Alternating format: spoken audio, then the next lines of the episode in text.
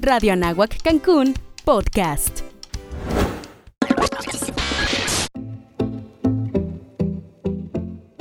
Somos Cancún. Viaja en el tiempo y aprende sobre la creación de esta hermosa ciudad a través de 50 años de historia. Escucha relatos, anécdotas y experiencias de sus fundadores.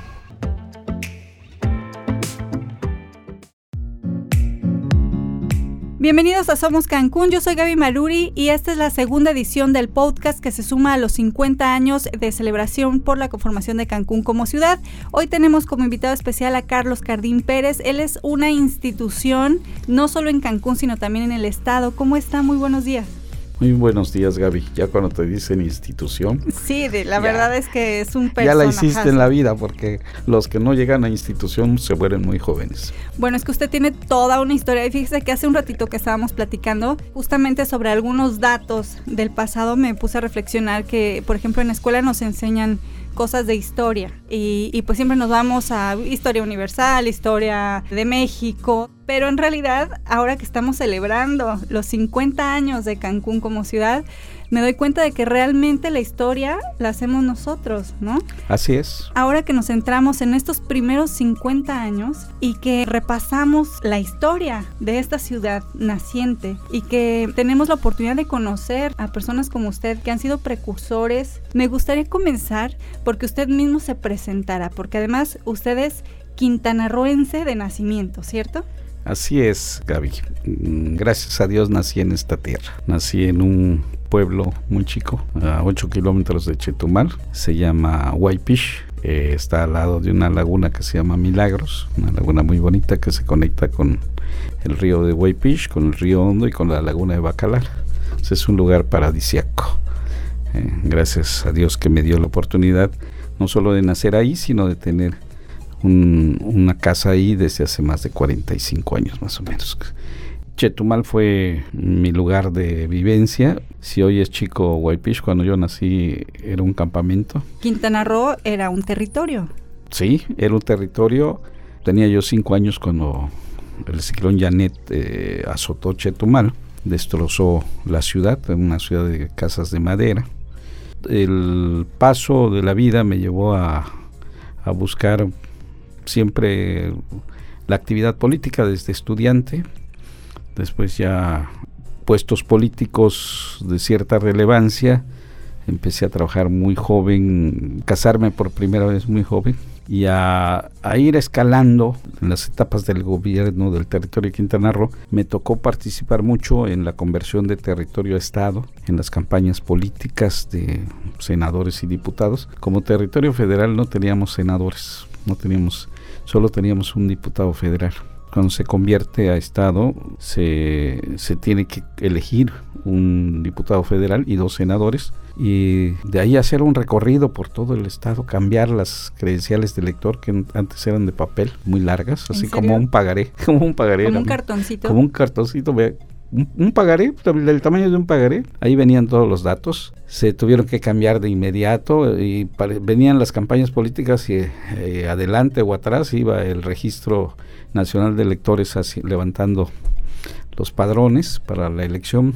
Al mismo tiempo que se elegía un diputado federal más dos senadores, se estaba eligiendo a los diputados constituyentes para que hagan la constitución política del Estado y se puede elegir un gobernador. Casi al mismo tiempo, te estoy hablando de un mes para otro, ¿eh? De, el 8 de octubre se eh, decreta Estado Quintana Roo, el 24 de noviembre se eligen diputados y senadores. ¿Qué fue en 1974? 1974.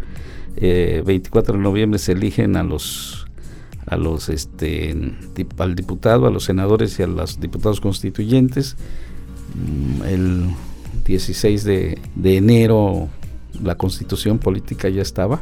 Se elige al primer gobernador, que fue el licenciado Jesús Martínez Ross, en el tiempo en el que está los diputados constituyentes están eh, armando la constitución política del Estado y el primer gobernador toma posesión el 5 de abril de 1975. Al mismo tiempo, cinco años antes, siendo territorio, si había iniciado la construcción de Cancún. Eh, Cancún venía siendo, no habían electores, para decirte algo muy claro, no había con Eran quien hacer campaña. campamentos, ¿no? Eran campamentos, se hacía más campaña en Leona Vicario que en Cancún. Había más pobladores en León Sí, Leona Vicario es un pueblo muy antiguo, igual que Puerto Morelos, eh, en base a que eran pueblos chicleros. El chicle que se recogía en toda la zona se concentraba en una troca entre el monte, una troca es un, el antecedente del tren Maya, vamos a decirle, Ajá. que era unas rieles, eh, jalaba con mulas y se llevaba a través de la, de la selva hasta Central Vallarta. Central Vallarta tenía unas bodegas, no sé si te ubicas de Central Vallarta. Central Vallarta es un, un poblado de tres familias, que sigue siendo de tres familias, ahí en la ruta de los cenotes, Ajá. Entre Puerto Morelos y Leona Vicario. Y de ahí continuaba a Puerto Morelos para este embarcarlo a Cozumel. Y de Cozumel se embarcaba a Europa el chicle. Wow. Y un banco que pagaba a los chicleros, una sucursal del Banco de Londres y México, que se oye así muy pomposo, pero era una oficinita y dos representantes. Uno de ellos era don Ramón Villanueva y el otro era don Miguel López, allá en Cozumel, que iban a, a pagar al chicle, a los chicleros, a Leona Vicario, que era una travesía. Una travesía, ¿no? Sí, porque no había los caminos que hay ahora. No, este, era un camino de terracería entre Puerto Morelos y, y el crucero, Ajá. donde está la, eh, donde bajaba la carretera de Mérida a Puerto Juárez. Y ya de ahí, en esa carretera muy angosta, se llegaba a Leona Vicario. Eh, los chicleros bajaban el chicle mejor por la troca, era más libre, no tenían problemas, era carga más voluminosa, no había camiones que los que hay ahora en esas épocas. Y Puerto Morelos era un punto muy importante, tanto como Leona Vicario. Obviamente solo del lado eh, del mar, ¿no? El Claro. poblado estaba del lado del mar. Sí, solo del lado del mar, el- lo que es el puerto. Ujú. no existía la colonia Cetina Gasca, eso- Claro. eso, fue mucho, mucho después. Playa del Carmen, yo creo que tenía 10 casas y era un pueblo de pescadores Sí, tampoco en era. esa época, ¿no? No era, no tenía cruce a Cozumel, eh, era una carretera, era un camino mucho más angosto, mucho más terracería entre Puerto Morelos y Playa, y Playa del Carmen. Y de Playa del Carmen hacia abajo no existía nada, no había carretera. Un camino mucho más difícil de transitar a Tulum, pero para las ruinas arque- arqueológicas. También terracería. Terracería, eh, yo diría brecha casi. Wow. Entonces era, y ahí había un, un hotelito que empezó con dos cuartitos y, y luego creció un poco, pero nunca ha crecido más y era un señor que tenía ahí una lonchería. Yo lo conocí muchos años después, cuando se abrió la carretera entre Carrillo Puerto y Playa. Antes de esto que te platico, para venir a Puerto Juárez, para ir a Isla Mujeres desde Chetumal, tenías que ir a Mérida, vía Peto, dar la vuelta por Mérida y bajar a Puerto Juárez. ¿En O sea, Tenías que darle toda la vuelta a la península, prácticamente. Eso sí no me lo hubiera imaginado. prácticamente. Y este, entonces la, la relación entre Isla Mujeres, Cozumel y Chetumal era por barco. Era mucho más rápido, mucho más fácil. Incluso muchas cosas, eh, si tú venías de la Ciudad de México, dabas la vuelta por Veracruz, bajabas en barco a Chetumal, haciendo escalas, progreso. Este, Era más accesible que era más buscar camino. accesible. Había una línea aérea, pero era una línea que eh, uno de los socios era Pedro Infante. Pedro Infante se mata en, en el avión en el 57, eh, casualmente volando de Chetumal a Mérida. Y dirás que hacía Pedro Infante en Chetumal. Iba muy seguido porque le encantaba el contrabando. Entonces iba, cargaba en el avión de, pues, de whisky, televisores, telas de, para trajes, de muchas cosas, ¿no? Perfumes, eh, dulces, que llegaban a Chetumal, que era, era perímetro libre. Y al volar, y Pedro iba a Chetumal del aeropuerto, iba al centro, y en la esquina de donde yo vivía, ahí se sentaba con los Haddad a comer y a, cotorrear, y entonces la gente se amontonaba, ¿no? Entonces distraía a todo mundo, cantaba, reía, chanceaba con todos, llevaba juguetitos para los niños, repartía así tipo campaña. Ajá. Pero mientras el avión lo estaban cargando, nadie se daba cuenta, nada más los de la aduana. Y cuando llega a Mérida, al dar la vuelta para aterrizar, se suelta la carga y eso hace que el avión se vaya al, al piso, en plena avenida Itzáez. Itzáez ahí cae en Mérida, ahí muere. Y Pedro volaba mucho a Carrillo Puerto y a Cozumel también. Tenía amigos ahí, don Nacín Joaquín era muy amigo de él, el señor Nacho Prado era su íntimo cuate y don Nacho Prado era de Carrillo Puerto, ahí vivió toda su vida hasta que murió.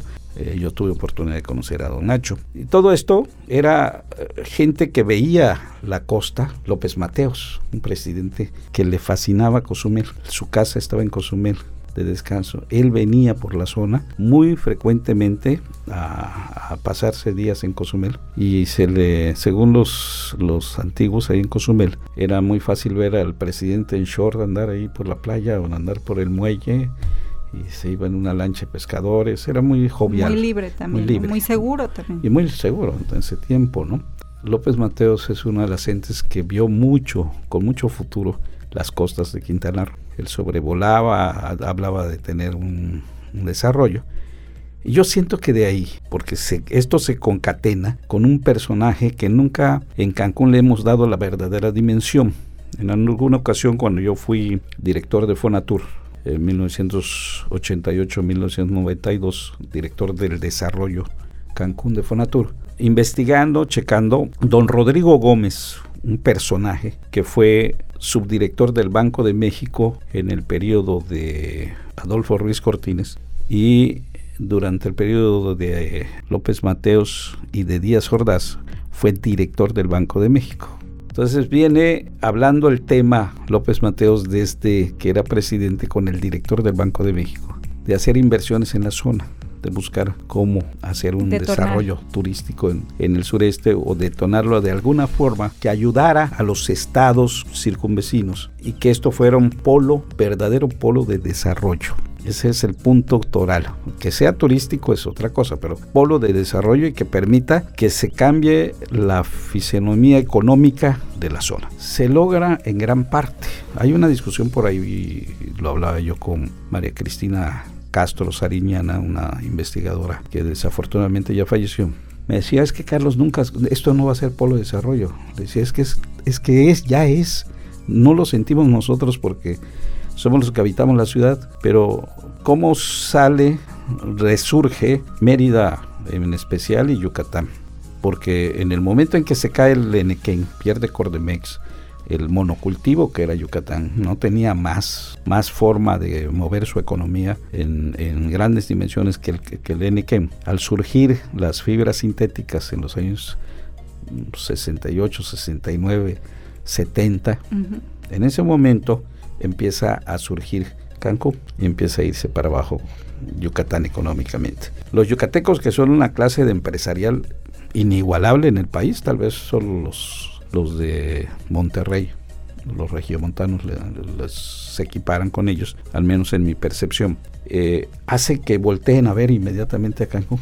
Y por eso los yucatecos son los que tienen aquí el principio de lo que es la industria, de lo que es eh, todo tipo de negocios alrededor de los hoteles traen bloqueras, traen eh, explotación de, tierra para rellenos, para construcciones, para cemento, para vidrio, para aluminio, y empiezan a posesionarse. Las distribuidoras principales de los vehículos son de los yucatecos, entonces lavanderías, eh, negocios que se concatenan muy bien con el turismo.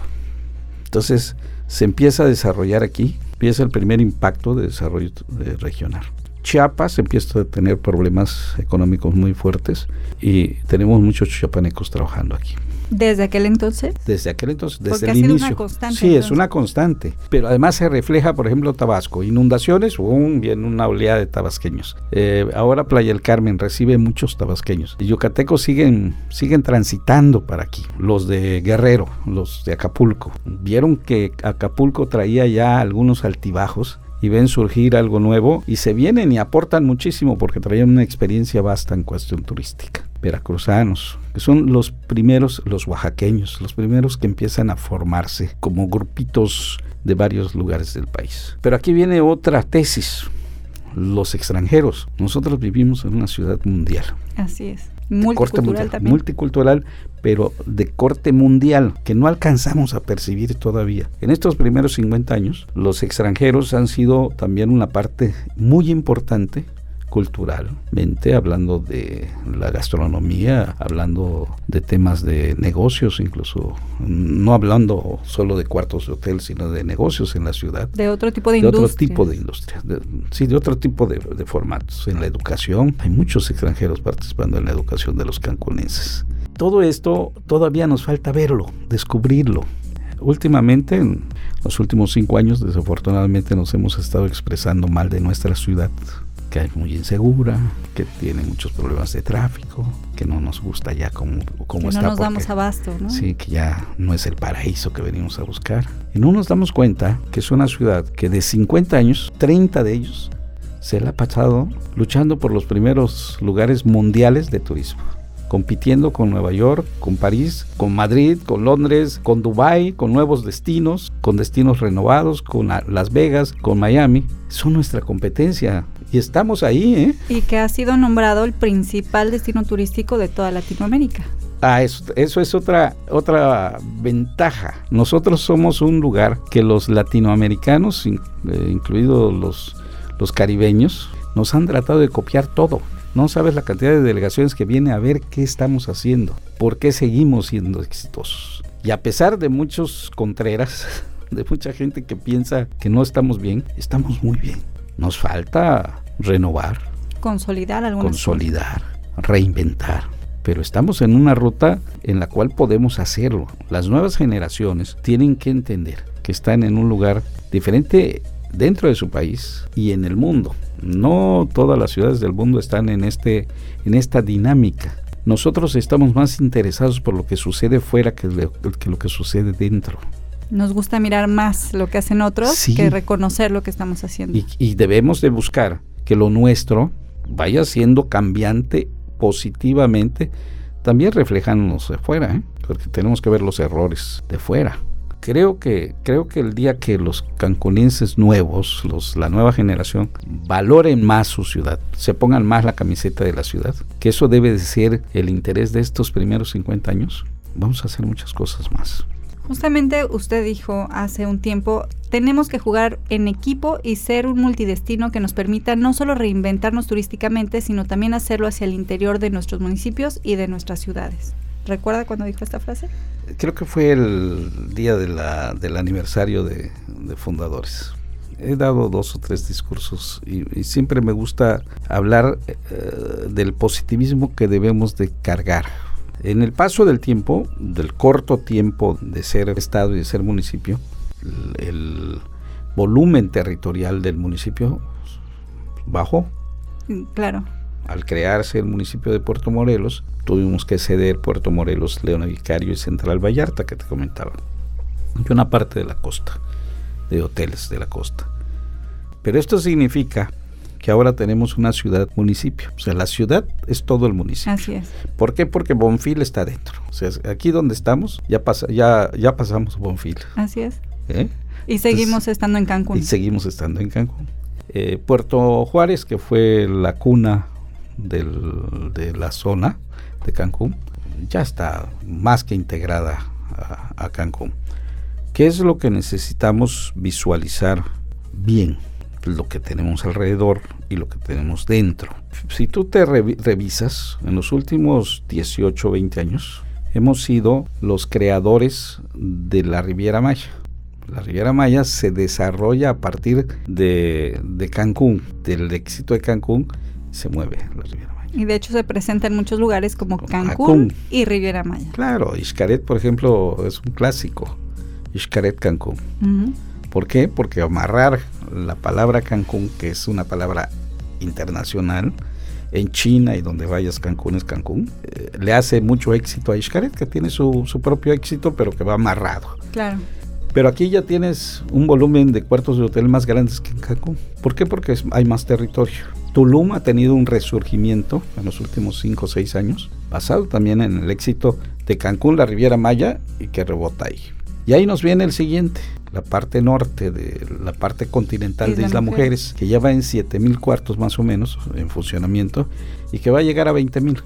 Gaby, todos tienen que pasar por nuestro aeropuerto. Así es. Todos tienen... está creciendo a pasos agigantados eh, también. Ya es el primer aeropuerto en el país y lo tenemos que decir hasta la saciedad, hasta que nos entre a todos en la cabeza, el primer aeropuerto en el país de llegada de extranjeros. El segundo, después del de la Ciudad de México, en llegada de nacionales. Y si sigue el, aeropuerto de la Ciudad de México como va, vamos a ser el primero. En muy poco tiempo. Entonces, necesitamos ver que si no hay aquí 300 operaciones de, de, avión al día, nosotros empezamos a temblar. Para darte una idea, vamos a cumplir 50 años. Mérida tiene 487. Mérida tiene un aeropuerto de dos pistas desde hace más de 30, 40 años. Y eso que está resurgiendo muchas cosas en Mérida, muchos hoteles, centro de convenciones, están armando muchas cosas del impacto de Cancún, se le están reflejando. Pero Cancún, con 50 años, tiene un aeropuerto muchísimo más importante que el de, que el de Mérida. Con 50 años consume más energía eléctrica que Mérida. En 50 años tenemos más habitantes que Mérida. Tiene que tener impactos ese, crecimiento, esa demanda. ¿Cómo hacemos que la autoridad municipal sea la líder y todos le apoyemos en ir sacando las cosas urgentes, pero también ponerle atención a las que son necesarias y que son de largo plazo? Ahora, usted habla justamente con conocimiento de causa porque ya fue presidente municipal de Cancún, si bien tengo el dato, entre 1993 a 1995. 95, sí, porque me fui de candidato a diputado y luego fui presidente de la Gran Comisión en el Congreso del Estado. El problema de Cancún es cíclico. Su inicio en los 70 s eh, muy despacio, los primeros 10 años difíciles. Fonatur tuvo que construir una marina grande, construir un campo de golf, poco a poco. Eh, luego Nacional Financiera construir el Hotel Presidente. En los tiempos de los 10 primeros años, construir el Club Met, que no podías ir por la zona hotelera, tenías que dar vuelta por el aeropuerto, pero para atraer al turismo francés, ese hotel era de Fonatur también, antes de que entren los empresarios, porque los empresarios no creían en Cancún. Cuando empezaron a creer, empezaron a llegar las inversiones. Pero cuando empezaron a creer es porque Fonatur ya había avanzado. Claro, los 10 primeros años era invertir, invertir, invertir. ¿Cuál era la ventaja o cuál fue la, la enorme ventaja de Cancún? Que se volvió un proyecto transeccional. Lo inicia sus primeras pinceladas el gobierno de Díaz Ordaz, impulsado por Rodrigo Gómez desde el Banco de México, lo sigue Echeverría, casi a mitad del sexenio le calcula que no va a poder las fuerzas económicas del Estado, pero lo sigue llevando despacio. Afortunadamente para Cancún, López Portillo, que era secretario de Hacienda, llega presidente, conoce el tema, conoce los problemas económicos y le inyecta. Por eso la principal avenida de Cancún se llama José López Portillo. Todos dicen, eh, es que López Portillo es discutible. No, no, para Cancún no fue el impulsor nuestro. Si él se hubiera ragado, pues ahí terminaba esto en un pueblo, ya cinco hoteles, ¿verdad? Entonces, eh, si él no impulsaba, ya llegó Miguel de la Madrid, que venía de planeación, venía de, conocer tema y lo siguió. Un poco más estructurado, más estructurado, pero ya estaba avanzado. Ya estaba avanzado y ya tenía todas las bases. Y ya con Salinas, con Cedillo, ya se van.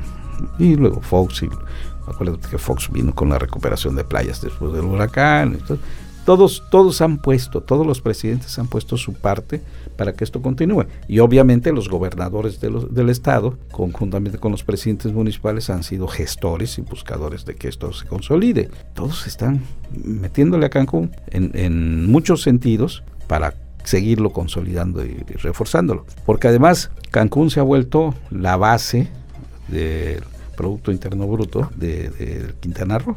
Y hablando de todos estos cargos importantes que tuvo, le tocó justamente la reconstrucción de Cancún después del paso del huracán Gilberto.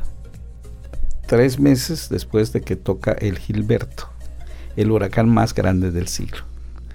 Yo llego eh, como director del proyecto Cancún de Fonatur y me dice Carlos Jan González, que era el secretario de Turismo, Tocayo, hay que sacar esto, porque en mayo traemos el Miss Universo. Le dije, oiga, profesor, ¿está viendo usted la hora y, la fecha?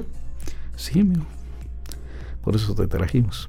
Yo entro en el 88, en diciembre, a director del, del proyecto Cancún a limpiar 50 mil toneladas de escombro que había en la zona hotelera, a levantar toda, toda la, la, la jardinería que había en los, lo que quedaba en los camellones, y solo era jardinería de aquí del 0 más 3 0 hasta, lo, hasta donde estaba el Sheraton, que ahora es este es el, la plaza. La isla la isla plaza la isla. Y de ahí hacia el aeropuerto no había este no había jardinería, estaban los camellones, pero sin tierra, sin nada, ni, al, ni alumbrado. Se estaban construyendo el oasis, los meliá, eh, empezaba el desarrollo de esa zona. Se estaba construyendo el Coral Beach, el de el donde se hizo el Miss Universo. Para ese hecho se construyó una gran palapa enfrente.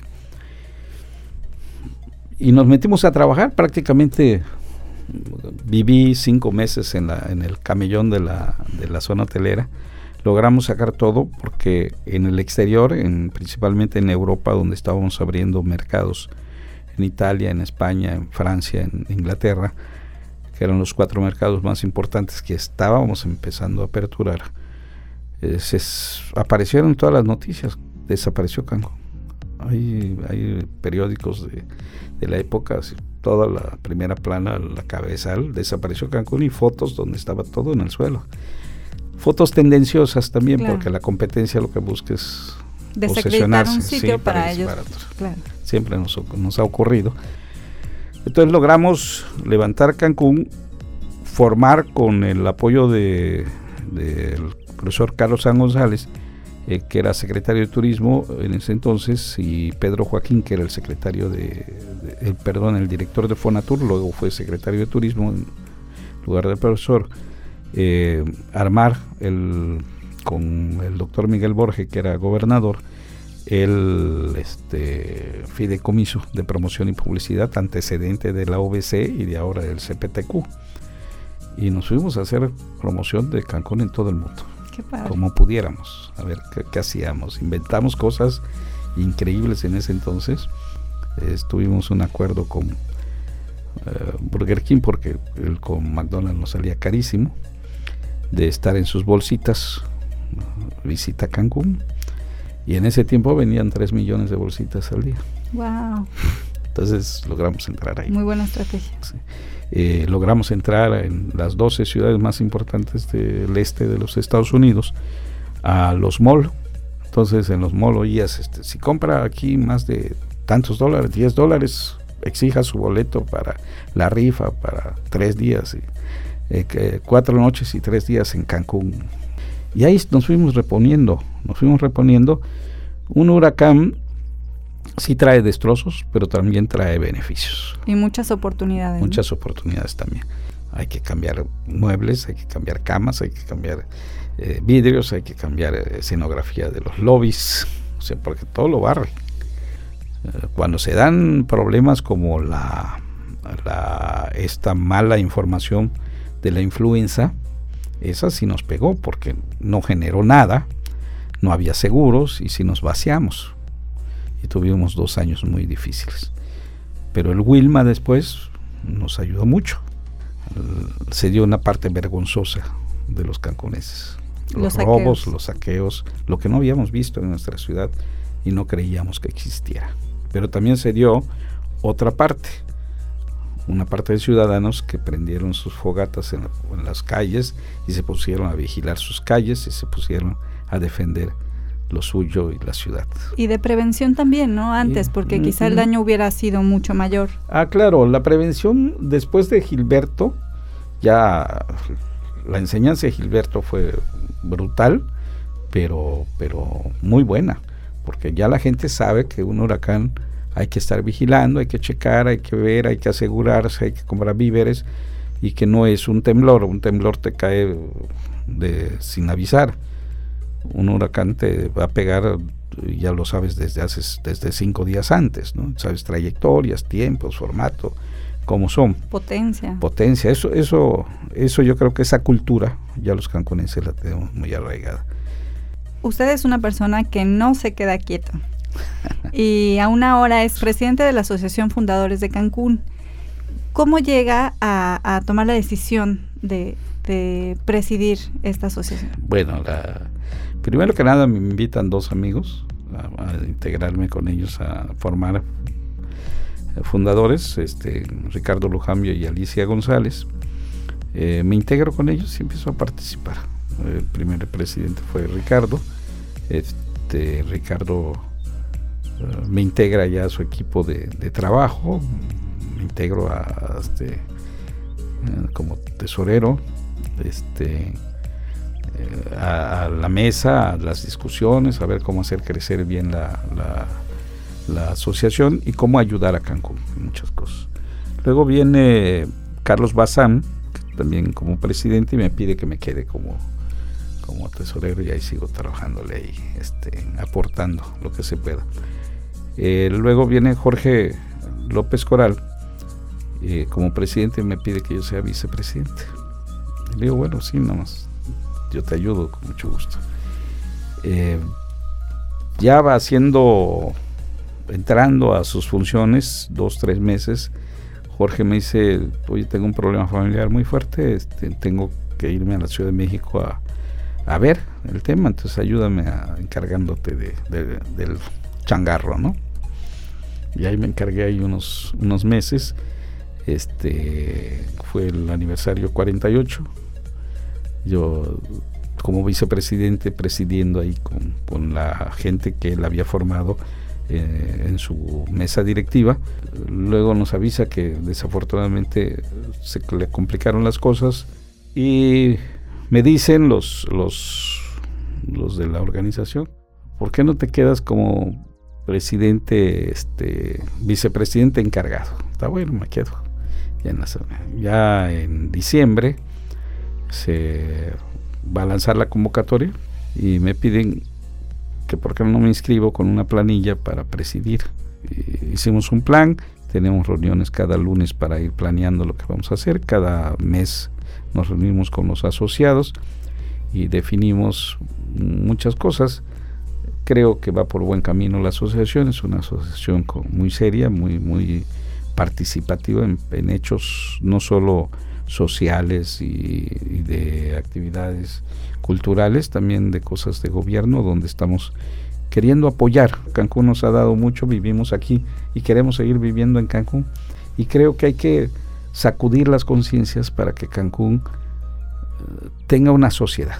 Esta universidad es nueva, muy nueva para, para ser una universidad ya con mucha fuerza, con mucha base, con mucha presencia. Pero una universidad también es muy poco muy poco para, para consolidarse en calidad, en generación de, en internacionalización. De, profesionistas adecuados, en internacionalizarse, en intercambios, eh, en, en, muchas cosas que puedan interesar a los de fuera, pero más a los de adentro. Entonces, todo es nuevo, nada más que ya lo estamos viendo viejo. Eso es lo raro que nos estamos viendo viejos cuando estamos iniciando todavía la vida de la ciudad. Y como bien decían, que es un dato que, de verdad me llama mucho la atención, que fundadores somos todos en los primeros 50 años de vida de la ciudad. Claro, es que eh, si tú llegas y pones algo nuevo, novedoso, que aporte a la ciudad, eres una fundadora. Esto que están haciendo es una fundación, algo fundacional lo que me decías ahorita, esto era la mitad. Cuando yo era estudiante, como así como que dijeras, ya estoy vieja. No, estás chamaca. No, chavos, no estoy vieja. es por eso. Pero los chavos que están ahorita dicen, no, tú ya estás grande y estudiaste acá. En tus tiempos. En tus tiempos. sí. Entonces, eso, eso es fundar. Porque les ha costado mucho armar esto. No creo que haya sido fácil convencer al rector y menos a los que ponen el dinero. Ni de la noche a la mañana. Ni de la noche a la mañana. Todo tiene su historia y todo tiene su porqué y sus razones. Y a esta ciudad les faltan muchos porqués y muchas razones. Y ya para cerrar, me gustaría eh, saber si tiene alguna visión a futuro, por decirlo de alguna manera, usted que ha sido testigo de estos primeros 50 años ¿qué piensa que viviremos en los próximos 50? Yo creo que no solo es turismo. ¿Qué más tenemos en Cancún? Aparte de turismo, ¿qué producimos?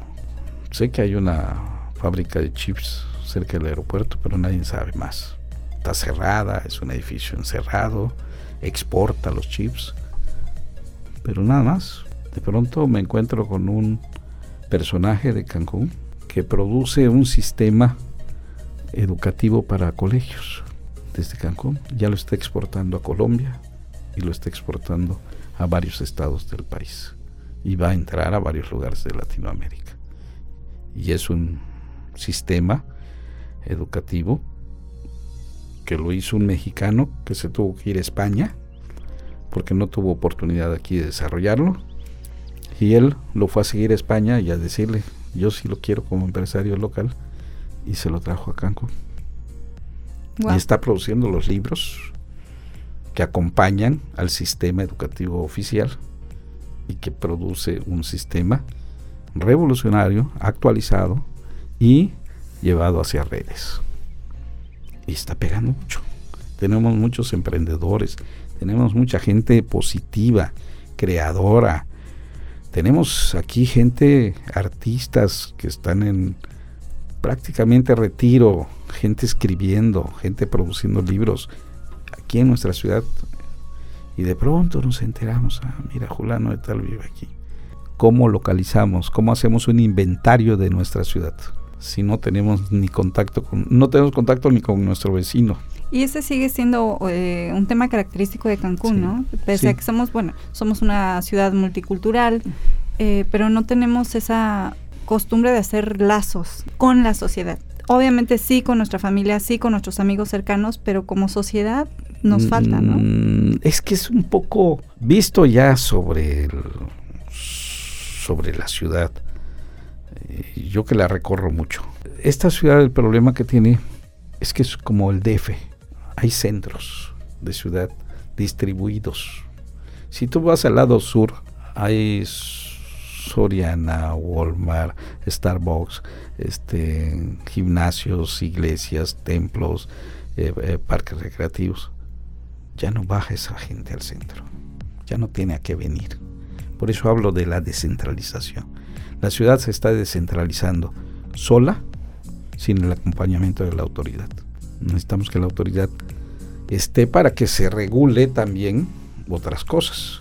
Y ese crecimiento anárquico, y sin controles, sin orden, sin reglamentos, produce que tampoco la gente tenga una cercanía. Es, es un poco raro, pero si la gente no siente que la autoridad ordena, pues ellos tampoco se ordenan. Ellos tampoco conviven. Por eso hay que ser más estrictos con la ciudad. El libertinaje no nos está llevando a nada bueno. Pues de verdad que le agradezco muchísimo. ¿Hay alguna frase que, quisiera compartir de lo que ha sido para usted esta aventura, esta experiencia de ver crecer y fundar una ciudad tan maravillosa a nivel mundial como Cancún?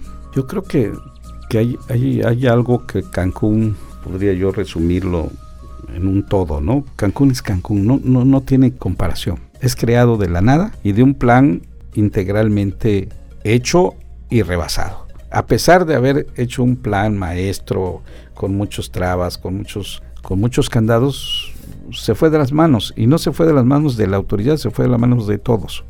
Entonces es algo que su crecimiento le tiene un costo. Entonces hay que buscar reinventar Cancún, pero con lo que hay, no traer una rueda de la fortuna que está en Londres y decir esto es nuevo.